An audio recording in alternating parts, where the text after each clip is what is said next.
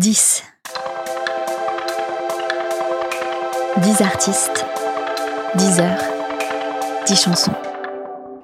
Hello, bienvenue dans un nouvel épisode de 10, un podcast sur le processus créatif dans la musique. Le concept est simple, à chaque épisode je reçois un ou une invitée avec qui je vais passer 10 heures dans un studio afin de discuter créativité mais surtout écrire, composer et enregistrer une chanson de A à Z. Et vous, vous êtes invité à suivre cette nouvelle création. Je suis Luciole, autrice, compositrice, interprète, et aujourd'hui, je vais passer 10 heures en compagnie de Laure Slabiak, alias Blaubird. I remember the day when you did fly away. You've never gone so long. You've never gone so far. I miss you now, come back.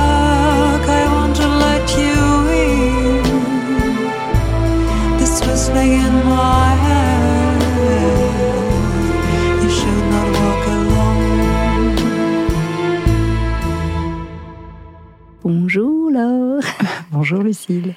Est-ce que tu peux te présenter en quelques mots? Ah, direct. je te- Alors, euh, Qui es-tu? Eh bien, eh bien. Donc, je suis Blaubird. Je suis, on peut dire comme toi, autrice, compositrice et interprète. Euh, j'ai euh, et j'en suis à, ma à mon deuxième album qui est sorti euh, il y a presque un an déjà.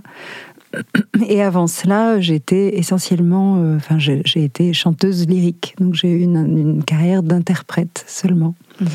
avant de, avant de me lancer et d'écrire euh, mes mots et d'utiliser ma voix autrement. euh, Que pour euh, interpréter que pour interpréter un, voilà, un- et surtout un répertoire euh, et- euh, avec des exigences et des codes très marqués. Mhm. Bien sûr.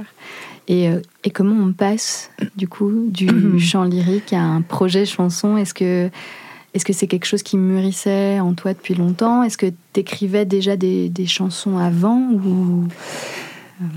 Euh, c'est non, je, alors non, je n'écrivais pas avant. Je pense que tout, toute cette, euh, toutes ces années euh, de chant lyrique m'ont juste permis de, de, de, de me remplir, de, euh, de chanter les mots des autres. Ça m- Ça ça m'a donné accès à mes propres mots.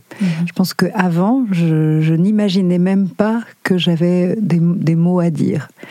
Et, euh, Et tu donc ça écrivais pas nécessairement euh, J'écrivais beaucoup euh, pour toi. moi, mais pas dans une forme Chanson. ni poétique.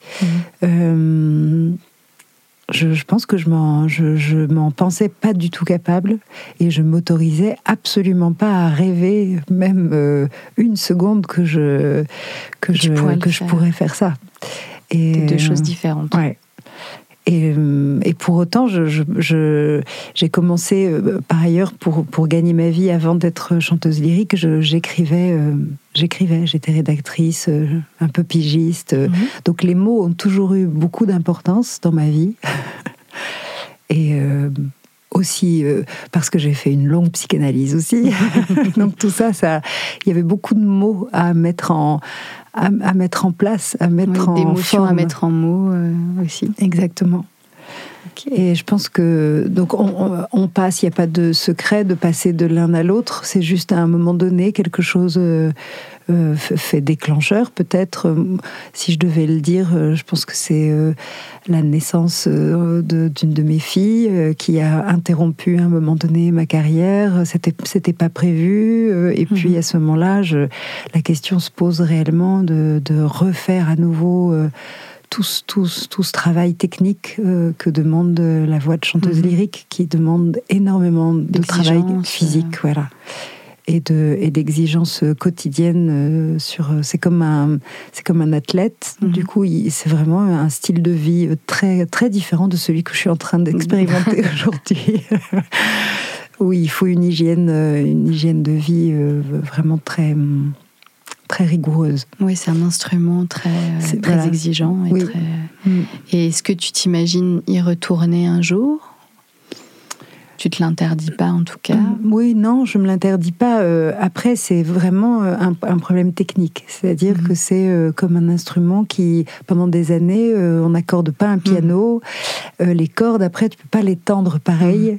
Euh, elles risquent de, de- de casser. Mhm. Donc, en fait, mon corps se rappelle de ce que c'est que chanter. euh, Mhm. Et il y a quelque chose qui s'est inscrit en moi de, mon, de ma technique, mais pour récupérer, s'il fallait que je chante à nouveau ce répertoire-là dans, un, dans une grande. euh, euh, dans toute sa longueur Mhm. de, vocale. Amplitude, Oui, amplitude, ce serait compliqué. Il faudrait retravailler, il faudrait ch- changer, enfin, il faudrait retravailler techniquement euh, très, très précisément. euh. Oui. Donc, je ne me l'interdis pas. Ça n'est je suis pleine de ces chansons-là et de ce style-là, donc je continue de l'écouter. Quand je compose, j'ai toujours des, Ça te des- nourrit. oui, ça me nourrit beaucoup, beaucoup. Je, je vois bien que j'ai des, des réminiscences de de phrases, de, de, de poèmes que j'ai chantés. Je pense que c'est aussi pour ça que souvent ça, mes, mes chansons peuvent venir aussi dans d'autres langues que le français, Mhm. parce que j'ai tellement appris des choses dans plein de langues. Puis tu as chanté du coup dans plein de langues, euh, Et- des mots des autres. Donc, euh, exactement. Et du coup, tu te retrouves à, à, à chanter. euh, c'est vrai, dans, dans cet album-là, c'est. C'est un voyage, j'ai l'impression qu'il n'y a, pas de frontière ou de barrière entre les langues, parce que non seulement il y a plusieurs langues, mais en plus elles peuvent être au sein d'une même chanson. Tu Ouais. peux très bien passer de, de, euh, du français, bien sûr, à l'anglais, au yiddish, à l'arabe, à l'espagnol avec, euh, avec euh, Pablo Neruda. Et c'est, c'est- est-ce que tu peux nous dire un peu euh, ce qui se cache, enfin, qu'est-ce qui se passe derrière quand tu décides de mélanger ces langues-là? Est-ce que d'ailleurs tu décides ou est-ce que ça se fait euh, naturellement? Et puis quand tu, quand tu chantes en, en plusieurs langues, est-ce que ce sont tes mots? Est-ce que c'est toi qui écris ou Mhm. est-ce que ce sont les mots que tu empruntes à d'autres euh, à nouveau? Alors, euh, parfois, je le décide. Par exemple, dans la chanson comme que j'ai appelée Férouz, qui n'est pas une de mes chansons. Donc, c'est une chanson de Férouz. Ça faisait très longtemps que je voulais chanter en arabe. Et cette chanson, je l'ai chantée entièrement en arabe avec des musiciens euh, de jazz et de classique. On avait fait une rencontre euh, et euh, j'étais heureuse d'apprendre à la chanter en arabe puisque Mhm. je ne parle pas l'arabe. Donc, je, l'avais déjà, j'avais dit je veux chanter ça, donc je l'avais appris, j'avais, je l'avais chanté, chanté en public aussi. C'était une super expérience de, c'était un, un rêve vraiment. Donc là, j'ai décidé après coup de, de me dire, je, sur mon album, ce qui ferait sens, c'est, pas de la chanter telle quelle, Mhm. c'est d'y amener de mes mots à moi et de ma vie à moi à travers les langues qui comptent pour moi, c'est-à-dire le français et le yiddish, qui est à deux pas du, de l'allemand en fait. Mhm. Donc ça, c'est une décision à ce moment-là, Mhm. de, de me dire, je veux que cette chanson fasse partie de mon album parce que euh, elle réveille en moi des émotions très très puissantes que j'explique pas vraiment, mais ça fait pas sens de juste la chanter comme ça. Donc je, je veux y mettre mes mots, euh, c'est comme si je calquais dessus euh, l'émotion qu'elle me provoque, Mhm. et du coup je peux écrire des choses de moi. Et ensuite sur les chansons qui sont à moi et où il y a des où il y a d'autres langues comme l'ombre de mon amant. Oui, avec en anglais Euh, aussi. voilà. Sur tes maudits aussi, il y a de Mhm. l'anglais et du français qui se mélangent. Euh, je crois que c'est tout. Je suis en train de réfléchir comme ça. Euh, est-ce que Pablo Neruda, c'est une vraie. C'est un. Ouais. Mélancolie Et Mélancolie, je l'ai écrite entièrement en en anglais. oui. anglais. Euh, Papyrosen, c'est oui. un texte yiddish. Ça, c'est un poème yiddish qui, n'est pas de moi. Qui n'est pas de Ouais. toi. Euh, Oui, sur maudits, c'est ça, il y avait le Voilà, il y a maudits et l'ombre de mon amant. Je pense où je passe du français à l'anglais. Voilà, et ça, ce sont mes chansons et ce sont mes mots en français et en anglais. Mhm. Je crois que au départ, c'est juste parce que je voulais qu'il y, ait- qu'il y ait deux personnages dans la chanson. Et, et spontanément, pour euh, changer marquer de. la différence. Oui, euh, voilà. C'était pour marquer cette différence, mais c'est venu, c'est venu, euh, c'est venu vraiment très spontanément. Je ne, je ne saurais pas. Je me suis pas dit tiens, je vais maintenant chanter en anglais. Enfin, ou peut-être, mais ça n'a pas Mm. été une. C'est pas quelque chose que tu as fait consciemment, c'est quelque chose qui s'est fait naturellement. Oui, c'est-à-dire que euh, tout d'un coup, je me suis dit, tiens, le- le- là, ce serait lui qui va parler. Et du coup, euh, et du coup, l'anglais est arrivé. mhm. Et dans tes maudits, on passe l'un et l'autre de Oui, l'anglais. C'est- langue à l'autre. Voilà, c'est sûr, c'est pas forcément l'homme qui parle en anglais et la femme qui parle en français. Et du coup, je trouve. Enfin, mais c'est après coup que je peux dire Oui, que oui, je trouve ça. que qu'en fait que ça fait sens. Ouais. Sur le moment, euh, c'était plutôt pour. euh, oui, c'est pour me faire faire un pas de côté dans un pas de côté. Il se trouve que du coup, j'ai choisi l'anglais. Je pense que c'est aussi parce que c'est les premières compositions, les premiers textes que j'ai écrits de chansons étaient en anglais sur Oui, le sur ton premier album album. précédent, Ouais, tu- c'était tu- c'était presque exclusivement en anglais.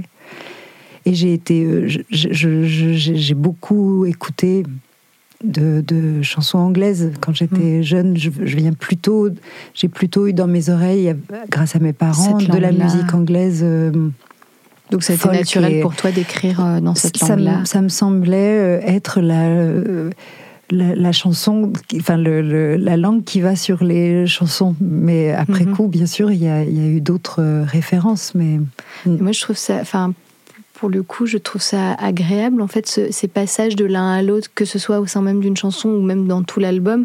Je les trouve que je trouve que ça reste fluide, en fait. Je trouve que les les c'est jamais les passages ne sont jamais brutaux, donc. euh, en fait, on se pose pas la question, on n'est pas en train de se dire. Enfin, moi, je me, en tout cas, moi, de Mhm. mon d'expérience d'auditrice en l'écoutant l'album, je suis pas en train de me dire ah oh, c'est bizarre. oui pourquoi oui c'est Ou c'est pas la même voix. Non, Parfois, on se dit. non, pas euh, du tout. hmm. J'ai- j'ai- enfin, en, en fait, on rentre dans une bulle et Mm. puis qu'on. C'est pour ça que je disais que j'ai l'impression qu'il n'y avait plus de frontières parce que euh, ça me fait penser à, ce- à cette chanson que j'aime beaucoup de, de Yael Naïm qui s'appelle The Game is Over où elle commence ses phrases. euh, toutes, les, toutes, les, toutes les débuts de phrases sont en anglais et puis toutes les fins sont. Ah, je la connais pas. toutes les rimes sont en, en français. Oh, c'est génial. Donc c'est The Game is Over for mon cœur. euh, Ah, euh, elle fait, elle fait rimer euh, euh, douleur, euh, demeure, et tout- toutes les phrases sont en anglais, sauf les derniers mots qui sont en français et qui riment ensemble. Oh, c'est génial. J'écouterai. Ouais, c'est vraiment une très belle chanson. Je crois que c'était sur le deux- son deuxième album, il me semble. Donc, on a deux albums euh, sous le nom de Blaubird, donc l'oiseau bleu, Mm. l'oiseau chantant. c'est un oiseau qui chante, cet oiseau. Euh, donc le premier c'était Rising, la fin de la tristesse Mm. en 2018 et puis donc tu l'as dit le second euh, est sorti il y a quasiment un an Ouais. le ciel est partout Ouais.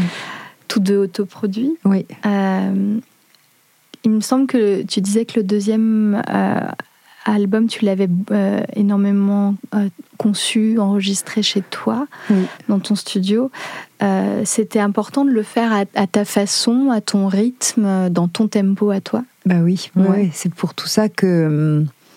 Alors en plus, le premier album, je l'ai beaucoup plus co-composé avec, avec mon mari, Olivier Mhm. Slabiac, qui joue du violon violon et qui a fait les arrangements de cordes après sur le, sur le deuxième album. Mhm. Et, euh, et j'en j'en ai conçu une, une petite frustration sur, suite au premier album de me dire euh, je ne suis pas allée au bout de ce que je voulais dire, je suis pas allée au bout de ce que j'avais j'avais envie de, de montrer de moi. Ou, comme c'était le premier essai, Mhm. je, je l'ai un, je l'ai un peu dit. euh, je fais référence à la soirée d'hier où, Mm. on, où on était ensemble au, au Pan Piper. Euh, la, la première chanson que j'ai écrite en français, c'est la chanson pour mon grand-père qui, Mhm. est, qui, est, qui est décédé au moment de la sortie de, du, enfin au moment où je composais le, le premier album. Et c'est vraiment la première fois que je me suis dit que j'étais capable de dire des choses en français qui, qui n'étaient pas ridicules. et que euh, ça, ça, ça me provoquait moi et ça provoquait chez d'autres un vrai écho.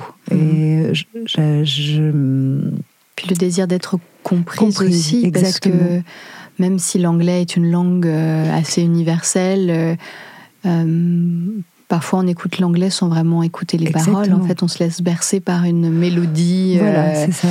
euh, euh, créée par la langue sans forcément. Exactement. Et d'ailleurs, c'est aussi pour ça qu'on écoute plein de musiques de plein de langues différentes sans forcément toujours comprendre les paroles, parce que l'anglais, on peut la, on peut la comprendre Oui, et en on- fonction des langues qu'on a. des choses en tout Mais cas. si, tu écoutes, Mm. si moi j'écoute de la, de- des chansons en arabe, justement, ou en, en yiddish, je, je, vais, je vais me laisser porter que par l'émotion Mm. ou par la, la- la mélodie euh, C'est ça. Sans, sans avoir le sens. C'est euh, exactement ça. Et j'en avais conçu une frustration quand je jouais ce, ce- cet album sur scène, parce que c'était pas du tout ce que je voulais euh, transmettre. C'est-à-dire, je- j'avais vraiment envie que par, par euh, j'avais vraiment envie d'être comprise. Alors parfois, j'aime bien quand l'anglais euh, permet de de laisser des zones de Mhm. flou. Je Mhm. trouve ça chouette, justement, euh, que par moment, on se dit, j'ai pas tout à fait compris, et donc c'est très bien. Mais globalement, euh, j'avais envie de, de dire quelque chose et d'être comprise. de- Voilà. Donc finalement, Et, ce deuxième, ce album, deuxième album- découle du, pr- du premier aussi. ouais. Découle de cette chanson que j'avais écrite pour mon grand-père et du coup j'ai dit euh, celui-ci je le fais entièrement toute seule, il, il le faut, sinon je- ça n'aura pas de sens. Donc de, de- et, et du coup c'est là où j'ai vraiment t- tout mis quoi. Je, je- j'ai- je- je me suis euh, mis aucune barrière, donc c'est peut-être pour ça. Alors il est très long, il y a Oui, plein mais il de est très libre aussi, ça se Oui. sent. Ah oui, vrai. Enfin, moi, en tout cas, encore une fois, c'est que mon expérience. Et puis, euh, mais, mais j'en- écoute des disques, Ouais. forcément. Et puis, j'en fais, donc j'imagine bien de ce que ça peut être. Et, euh, et moi, en, en écoutant cet album-là, je, je sens que c'est libre. Je sens, je, je te Ah, sens pas, euh, je te sens pas enfermé. Et même dans la façon dont tu écris tes chansons, euh, le fait qu'il n'y ait pas de rime obligatoire, Ouais. euh, que, que ce soit presque comme des poèmes, qu'il y ait quelque Mm. chose, on sent qu'il y a quelque chose de l'instinctif aussi. Ouais. Donc après, tu rentres de- dans cette bulle où tu n'y rentres pas, où tu ne le comprends pas. Je peux aussi comprendre qu'on ne comprenne pas euh, cette espèce de, euh, de, de fil qui, qui se déroule sur toute sur sur euh, tout- sur, sur euh, je crois c'est 17 chansons. C'est ça. Mais, mais moi, je sens, j'ai, senti ça et je trouve que c'est touchant. Mais est-ce que ça me touche particulièrement parce que je, parce que je fais des disques et que je, que je sais que parfois on voudrait tout dire et puis que parfois on n'y parvient pas. On a Mm. l'impression qu'il y a, qu'on a, qu'on n'a pas réussi à atteindre. euh, C'est difficile en fait de, de faire un tout cohérent euh, dont on est content, Oui. fier, euh, où on a Oui. réussi à, à mettre ce qu'on voulait mettre. Oui, c'est vrai. C'était le challenge oui, pour trouve celui-ci. que, en tout cas, moi, je l'ai reçu Ah bah, comme merci. un challenge. Challenge réussi, défi réussi, bravo là. Pour moi, en tout cas, je, bah, je suis contente, je suis contente Mais- parce que j'ai j'ai mis du temps aussi à le faire et jusqu'à la dernière minute, je me rappelle les derniers Ah, moments euh, de rajouter par exemple euh, de rajouter encore un épilogue. voilà, l'album était entièrement masterisé Mhm. par, euh, par, un- par quelqu'un au Canada. Et, je, et c'est là que j'ai senti la frustration monter en moi. Je dis, ah, il va falloir que j'ose dire qu'il faut que je rajoute un, un- un- Et en même temps, c'est ton disque, tu l'autoproduis, mais C'est t'es pas toute seule. Bah non, ce t'es t'es quand euh, même un peu gênée aussi ouais. de. Je, je me, je me suis sentie souvent, mais c'était un bon exercice. Je me suis sentie souvent compliquée. en disant, je suis désolée, là vraiment, j'entends que ça, c'est pas assez comme je voudrais que ce soit. Donc j'ai été très exigeante sur cet album et j'ai et j'ai refait donc ce que j'aime, j'adore faire. Je pense que j'ai vraiment aussi découvert ça, euh, euh, que ça me permet de mettre aussi toutes mes références, des petits montages euh, Mhm. sonores que j'adore faire, euh, où je mélange des références de films. Et donc Mhm. là, le roi de Tulé à la fin, je voulais, je me suis dit, il n'y a pas, il y a pas ce, il y a pas cette référence classique qui est essentielle pour moi. C'est un des premiers morceaux que j'ai chanté. Enfin, c'est, c'était important.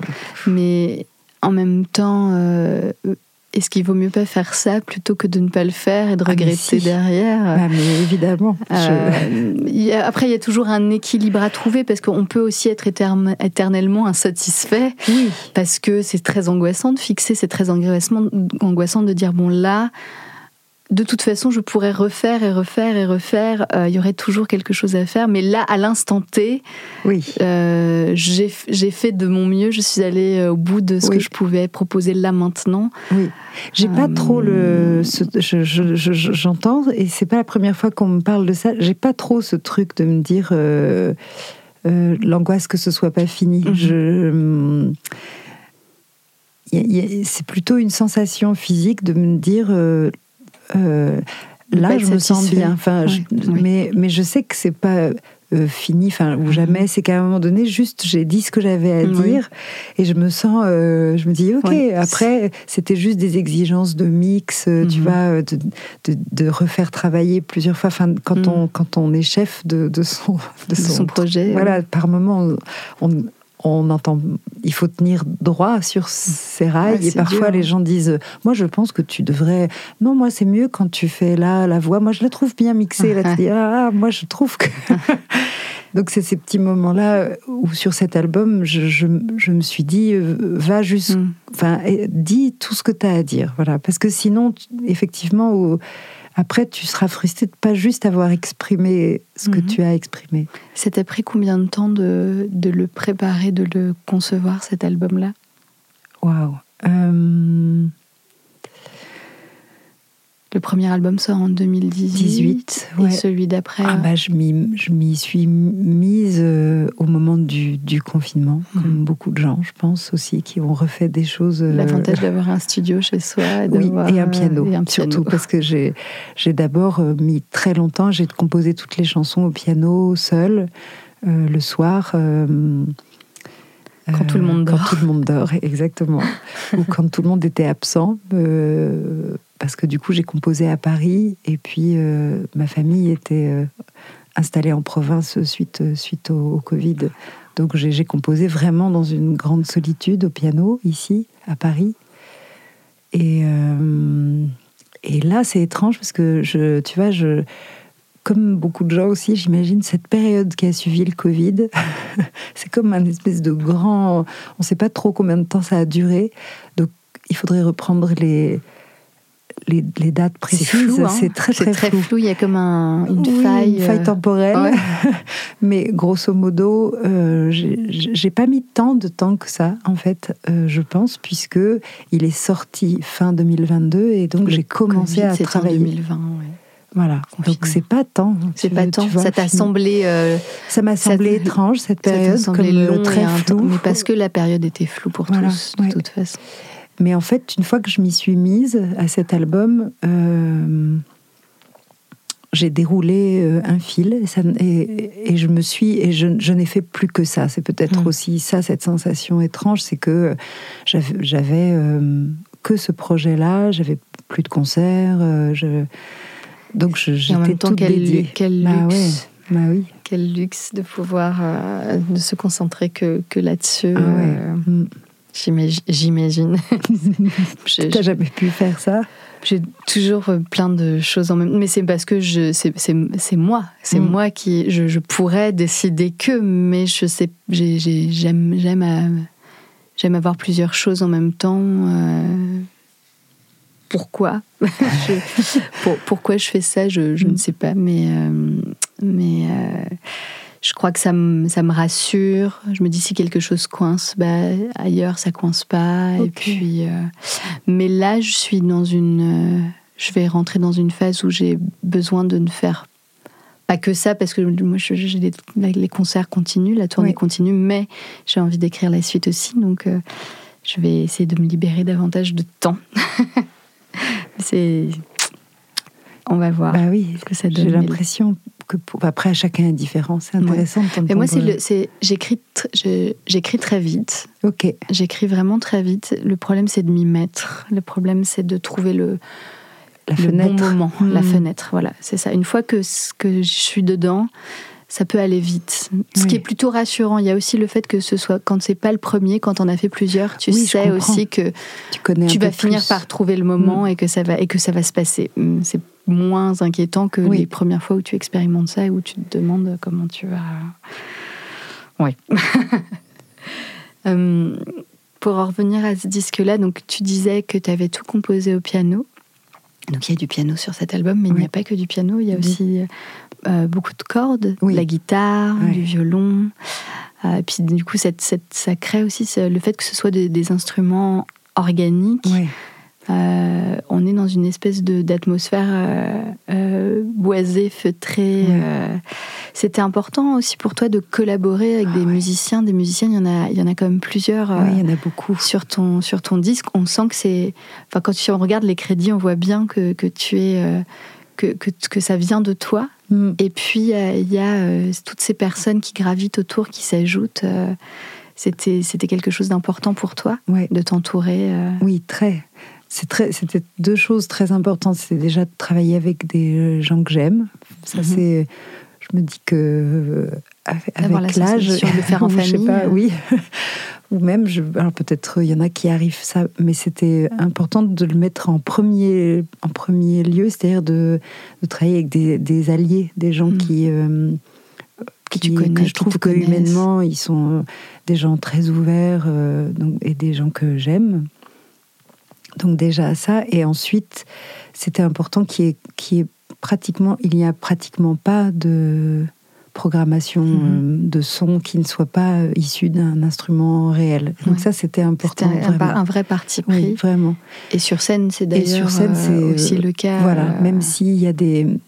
Parfois, il y a des, enregistrements. voilà, des enregistrements, puis il y a des sons qui sont retravaillés avec des pédales, mais euh, ce sont pas des. des, hum, oui, puis à un moment donné. J'ai quand même aussi cette chanson de mon grand-père, c'est comme Mm. un, voilà, un petit karaoké, mais. euh, euh, je, enfin, est-ce que important Oui, j'aime ça, parce que j'aime écouter ce genre de Mm. musique. Du coup, je, je- je me sens mieux sur scène avec, euh, avec ces vibrations-là. Et j'avais envie que cet album aussi fasse le. Si on devait conscientiser, je pense que j'avais envie que ça, que ça ressemble, que ça, aille- que ça fasse un pas vers le classique mhm. et vers la musique du monde, qui sont deux, qui sont mes deux premières grandes émotions euh, musicales, en Musicales. fait. Ouais. J'ai beaucoup, beaucoup écouté euh, des albums de musique euh, d'Europe de l'Est, euh, de la Mhm. musique africaine, la musique capverdienne. Enfin, voilà, je, suis hyper touchée par la musique euh, du monde. Mhm. Donc, et puis les instruments, toutes les sonorités un peu étranges.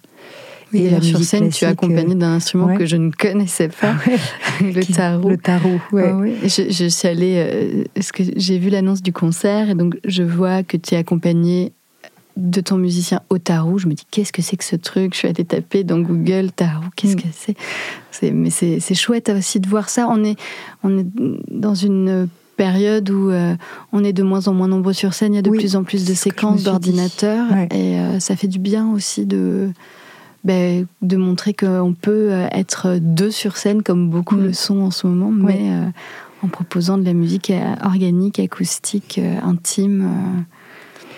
Bah, je crois que moi j'aime ça. Après, je, je comprends, je, je vois bien que c'est aussi euh, euh, des conditions euh, Oui. économiques qui, Oui, qui on font ça. et je suis pas contre, c'est juste que j'essaye, moi, de, de me dire que ça ait vraiment du sens. Et ça, ça n'en aurait pas, moi, si, si j'avais que des boucles. Je, je réfléchis souvent Mm. à ça. Je me dis.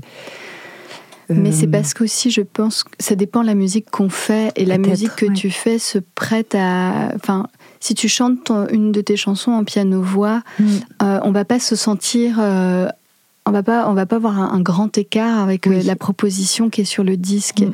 C'est plus délicat quand le disque est très produit, quand il y a ça. énormément de. Et, euh, et je sais pas comment toi tu envisages quand, quand- les choses quand tu fais un disque, si c'est. Tu penses déjà à la scène, tu penses déjà à l'adaptation à la scène. Ouais, j'y ai pensé sur ce deuxième album parce Mhm. que justement le premier il avait été un peu fabriqué comme ça dans un studio et un peu bidouillé. Puis après la question c'était mais qu'est-ce comment on va jouer tout ça sur Mais oui. scène Et ça a été compliqué et très frustrant pour moi. Enfin, je j'arrivais pas. À, enfin, Mhm. j'ai découvert ça en le faisant Mhm. et que j'ai que j'étais euh, triste, jamais tout à fait contente. Enfin bon, puis Parce que c'était pas la musique que tu avais créée sur le disque, tu pouvais Ouais. pas la reproduire euh, Non. sur, euh, sur une scène. Non. Et donc, pour ce deuxième album, alors je me suis quand même. Enfin, je, je- je vois que j'ai aussi euh, ab- enfin, abusé de, de, de, de plein de choses, de, du saxophone baryton, des clarinettes, de, l'orchestre. bon, j'ai. Euh, Évidemment, tout ça, ça ne s'entend pas sur scène, mais comme la trame était piano-voix, Mhm. euh, et que du coup il pouvait y avoir euh, juste un- parfois un, un- un instrument qui rappelle Mhm. soit le violon, soit le tarot, soit la clarinette basse. Je me disais bon bah en tout cas je me suis dit sur scène moi c'est ça déjà je voudrais être euh, je peux le faire seule. Voilà, et je- ça m'est arrivé de faire euh, toute seule euh, au piano et déjà moi je suis très heureuse comme ça.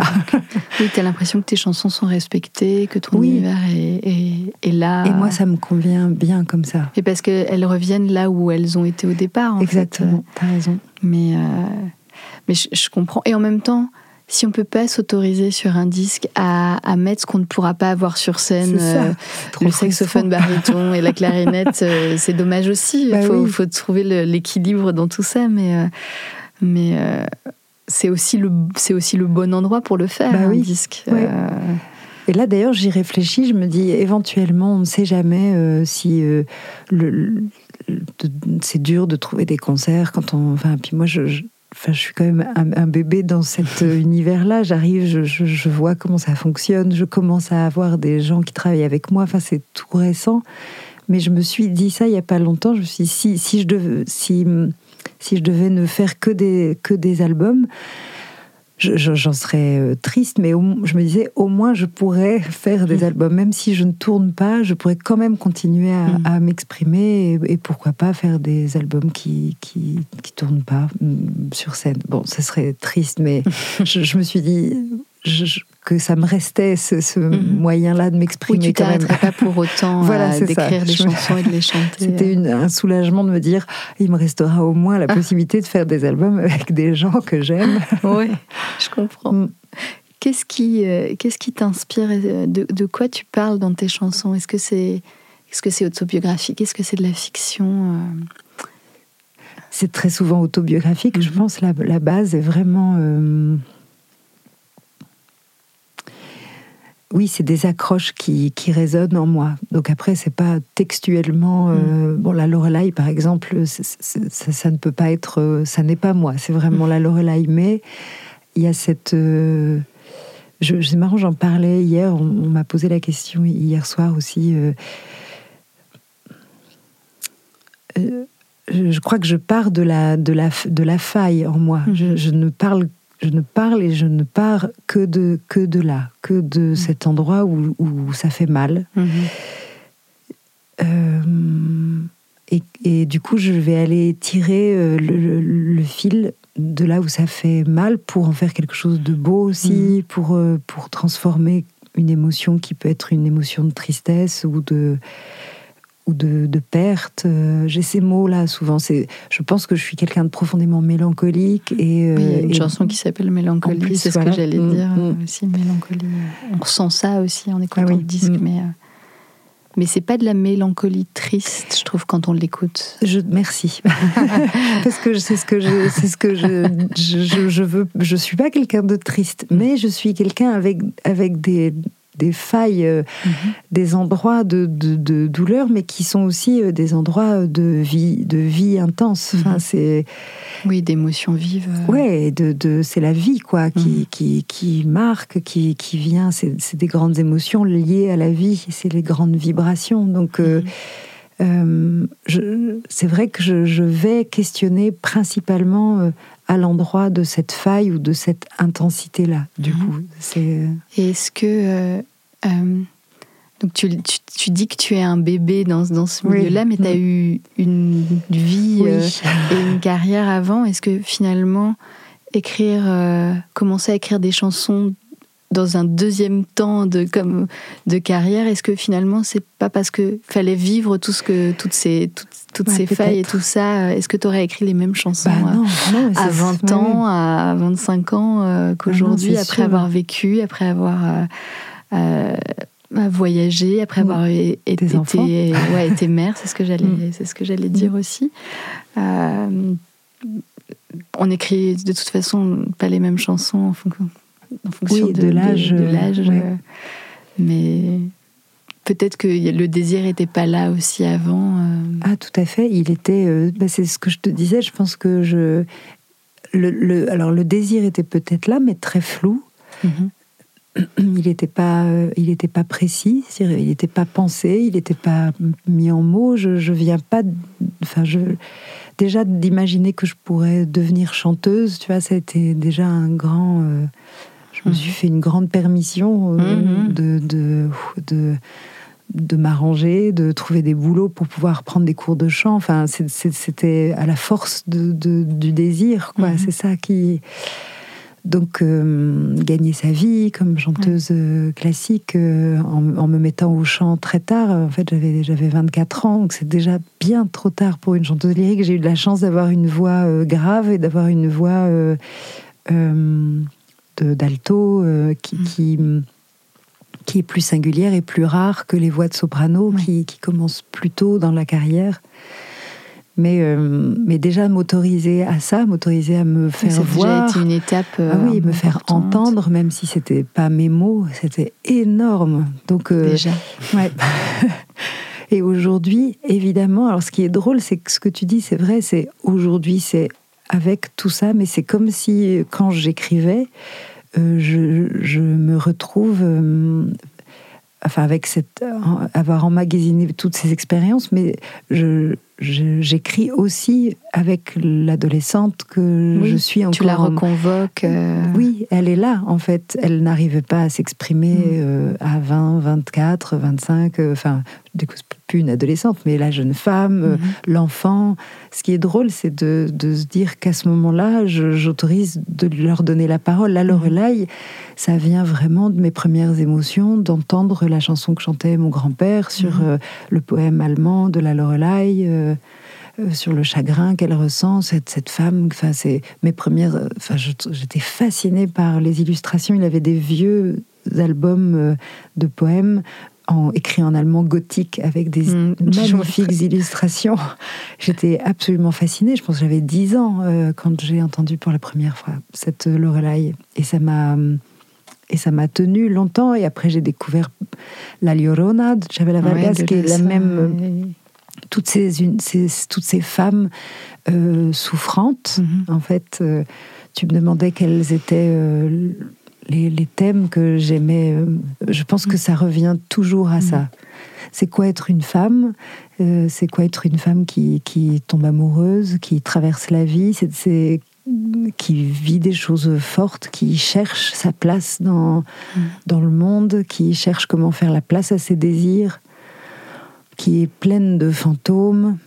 Euh, Ça, vraiment, je pense que c'est- c'est toujours ça. C'est toutes les voix en moi. Et puis à tous les âges, parce à- que oui, c'est c'est assez facile d'imaginer euh, une jeune une jeune fille, une jeune femme parler de euh, de ses premiers amours, de ses premiers émois, de ses premiers chagrins. C'est Mm. un sujet qui est très traité, oui, c'est vrai. mais euh, mais après. Qu'est-ce qui se passe après euh, C'est comme les livres de contes, euh, ils vécurent heureux. Qu'est-ce qui se passe après, euh, Après quand tu tournes la vécu heureux. après qu'ils aient, enfin, Oui. ils, aient commencé ils ont vivre. vécu heureux, mais c'est normal, ils vivent heureux parce qu'ils viennent de. C'est, le dé- le début. C'est le début, ils sont dans leur phase de lune de miel, mais après, euh, Mhm. quand, euh, Ouais, quand exactement ça. 3 ans, quand 7 ans, quand 10 ans, quand 20 ans, quand 40 ans ont passé, on imagine, enfin voilà, le, le- ce, ce sujet-là. euh, puis il y a l'amour, mais puis il n'y a pas que l'amour, il y a aussi euh, tout. Oui. tout, euh, Mais c'est faire, euh, voilà, c'est l'amour, mais c'est la, la pulsion de vie, quoi. Moi, je pense que c'est Mm. ça, c'est se demander comment on traverse la vie. Enfin, on la traverse, comment on fait chaque jour, puis un autre, puis un autre, euh, en, en ne cédant pas sur ses désirs, en, mhm.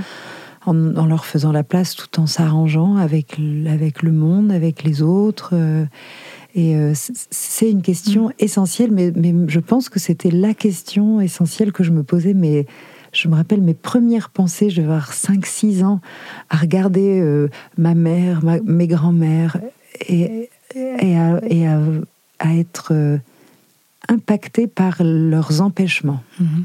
Très tôt, j'ai souffert et j'ai pas compris pourquoi. Euh, je ressentais la vie des femmes autour de moi comme étant faite de d'un empêchement euh, constant euh, qu'elle s'imposait elle-même ou que mais mais Mhm.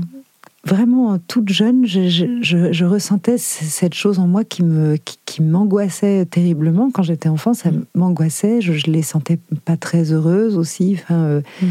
très empêchée contrairement à mon père et à certaines figures masculines que je trouvais beaucoup plus libres.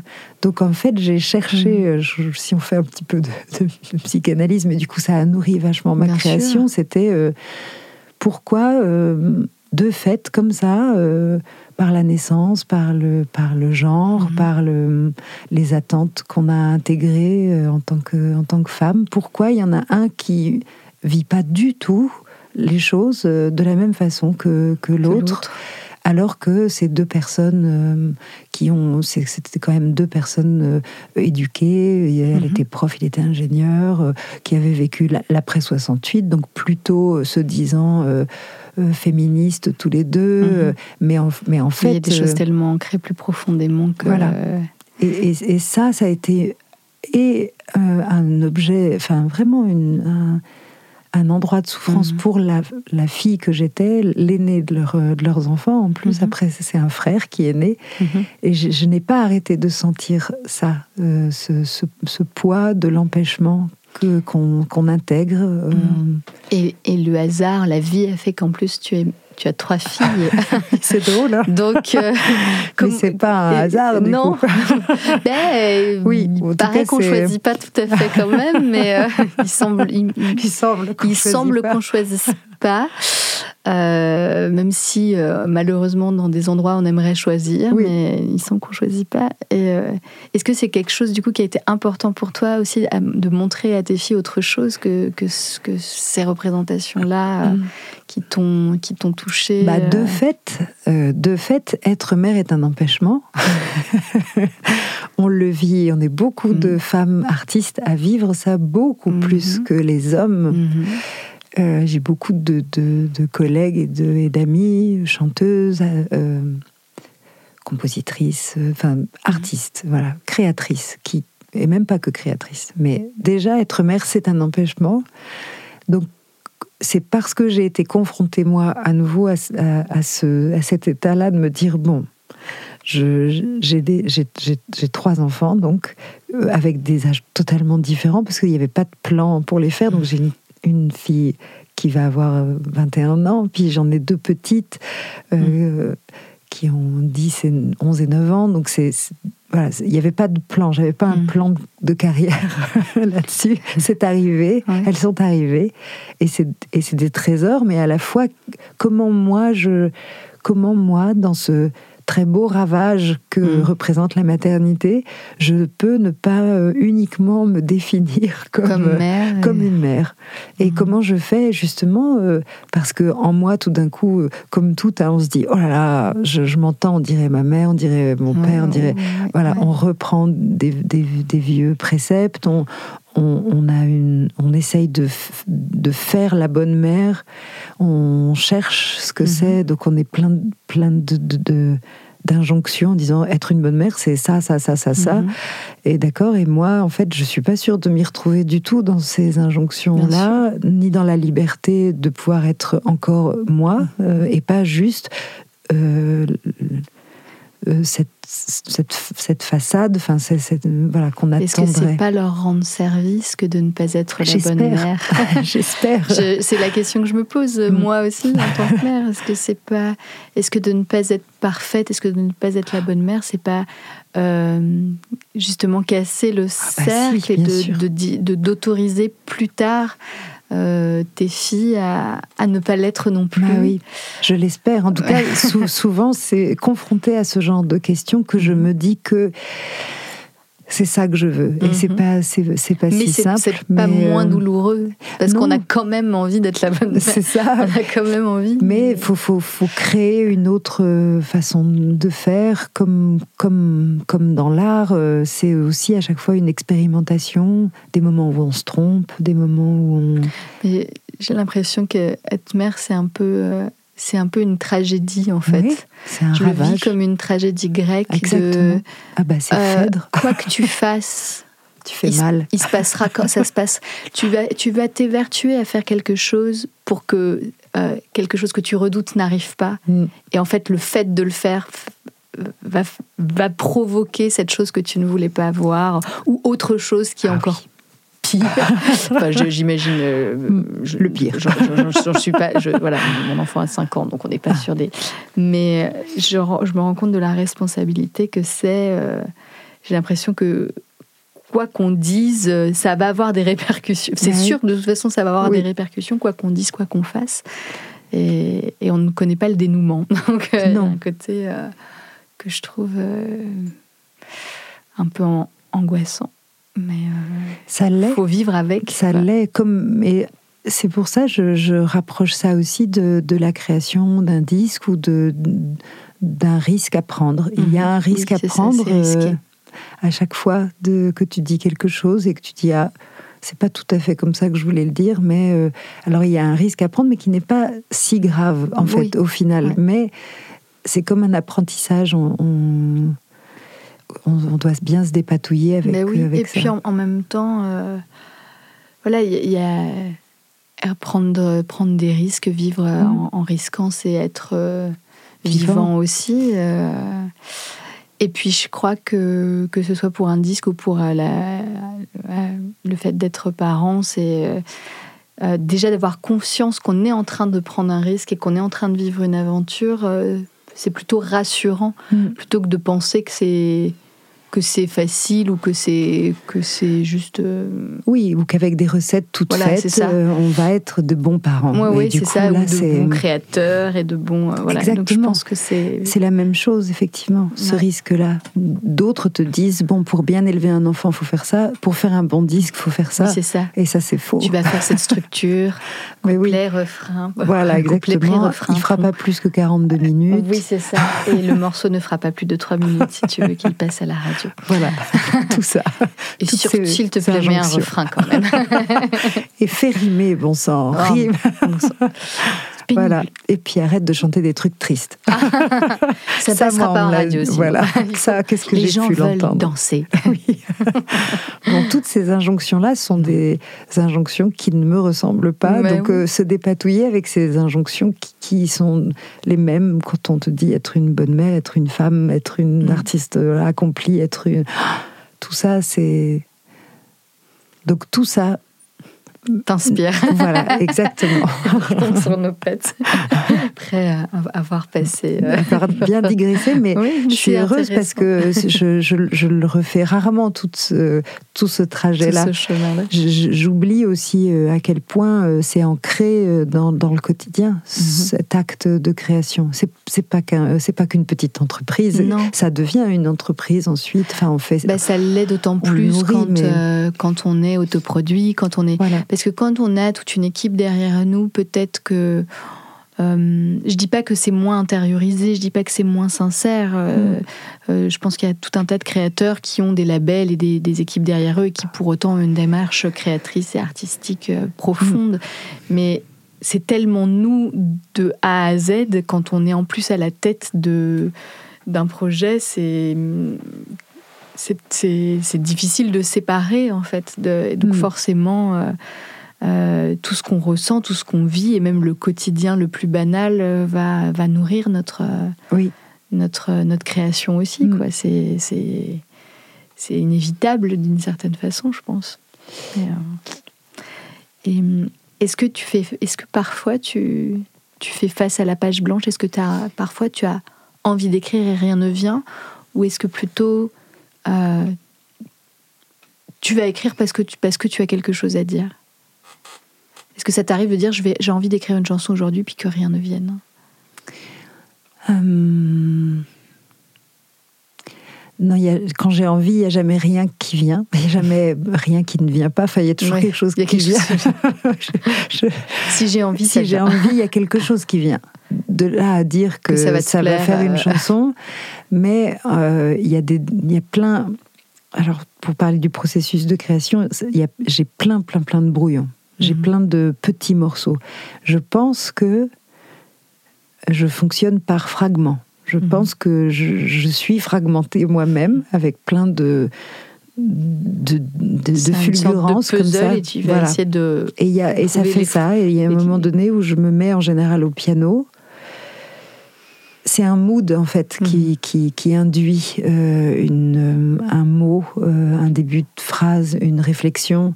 Et en général, ça commence comme ça. Et puis euh, des notes qui vont sonner bien avec les mots, qui ça, ça va résonner. Mhm. donc ça, ça part comme ça, et puis, et puis si je suis inspirée, je- j'entends la deuxième note, donc l'accord qui va avec, puis, et puis ça tire un fil jusqu'au moment où le- j'arrive plus, enfin je suis un peu coincée. Donc en général, quand... euh, Enfin voilà, et après, et après quand, quand je me mets au travail, là du coup, quand c'est un peu euh, dire, bon, allez, s'il Mhm. fallait que je finisse cette chanson, je reviens sur ces petits brouillons que j'ai et, j'ai- et je vois jusqu'où je peux, en Mhm. vraiment en travaillant le, au piano en général, le, le- le déroulement de la. La chanson euh, naît aussi par l'instrument, Oui. en fait.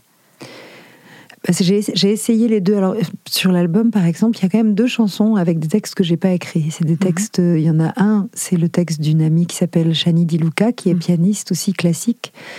Et donc, je lui, il y a très. Alors, celui-là, il date d'avant.